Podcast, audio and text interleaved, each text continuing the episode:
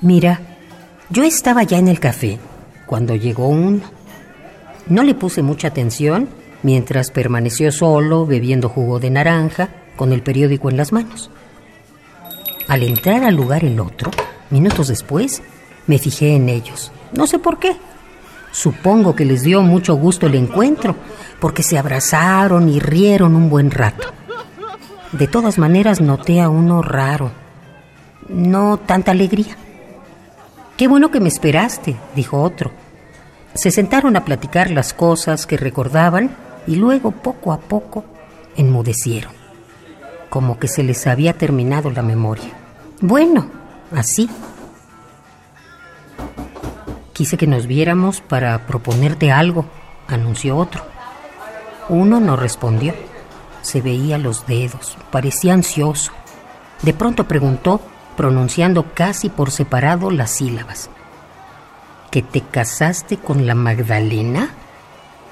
Sí, hermano, contestó otro. Y te manda a saludar. David Ojeda.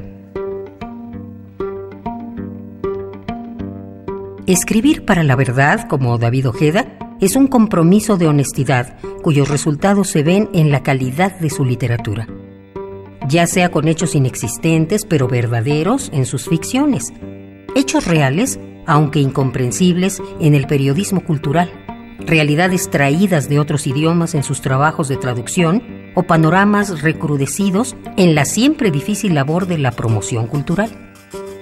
Tras sus estudios de Derecho en la Universidad Autónoma de San Luis Potosí, coordinó talleres literarios en su tierra natal, los cuales replicó en Aguascalientes, Ciudad Juárez, León, Monterrey, Puebla, Torreón y Zacatecas. Contagió su gusto y apreciación por la lectura frente a este proyecto frente a su escritorio y frente a las nuevas generaciones como catedrático e investigador de su alma mater y de la Universidad Autónoma de Zacatecas. Después, tras un breve silencio, le contó a uno de su nuevo puesto. Era como político. Enseguida se entretuvo en extraer un puro de su tubo metálico, en buscarse el encendedor y eso.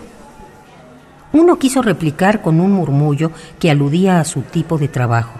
Yo creo, pero de inmediato decidió callarse.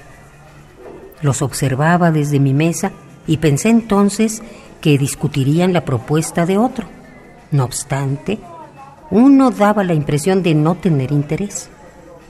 Habían dejado de verse y únicamente uno fingía sonreír con nadie, en tanto que tosía como político, poniéndose una servilleta frente a la boca, forzando el hilo de entrada al preguntar a su amigo si todavía jugaba igual que en la facultad. Uno hizo que sí con la cabeza. Una partida, pues. Así hablaremos a gusto, propuso otro. Solicitaron un tablero. Yo ordené más café y me dispuse a curiosear desde mi lugar, ahí, a dos metros de los tipos. Al de la esposa Magdalena le tocaron blancas. David Ojeda, Piernas de Dama Blanca, fragmento.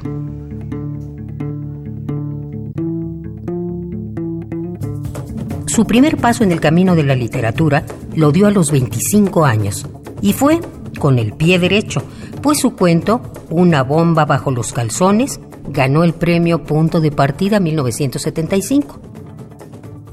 Continuó con la publicación del libro colectivo titulado Declaro sin escrúpulos, al que le siguieron casi de inmediato 6 por 3 mayor que 18 y al año siguiente, en 1978, Bajo tu peso enorme. Ese mismo año, con el libro de relatos Las condiciones de la guerra, obtuvo el premio Casa de las Américas y en 1989 aparecería la novela Cuando el espejo mira. No se vería otra novela del autor hasta el 2006, con la publicación de La Santa de San Luis, a la que le siguió El Hijo del Coronel en 2008 libros de ensayo, antologías, cuentos, artículos y publicaciones varias en las revistas Cambio, El Gallo Ilustrado y La Palabra y el Hombre conformaron el grueso de la producción de este prolífico autor.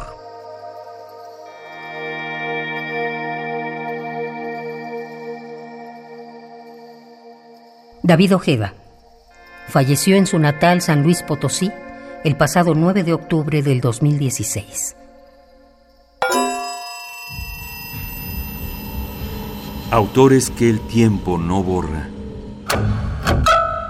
Indeleble. Indeleble.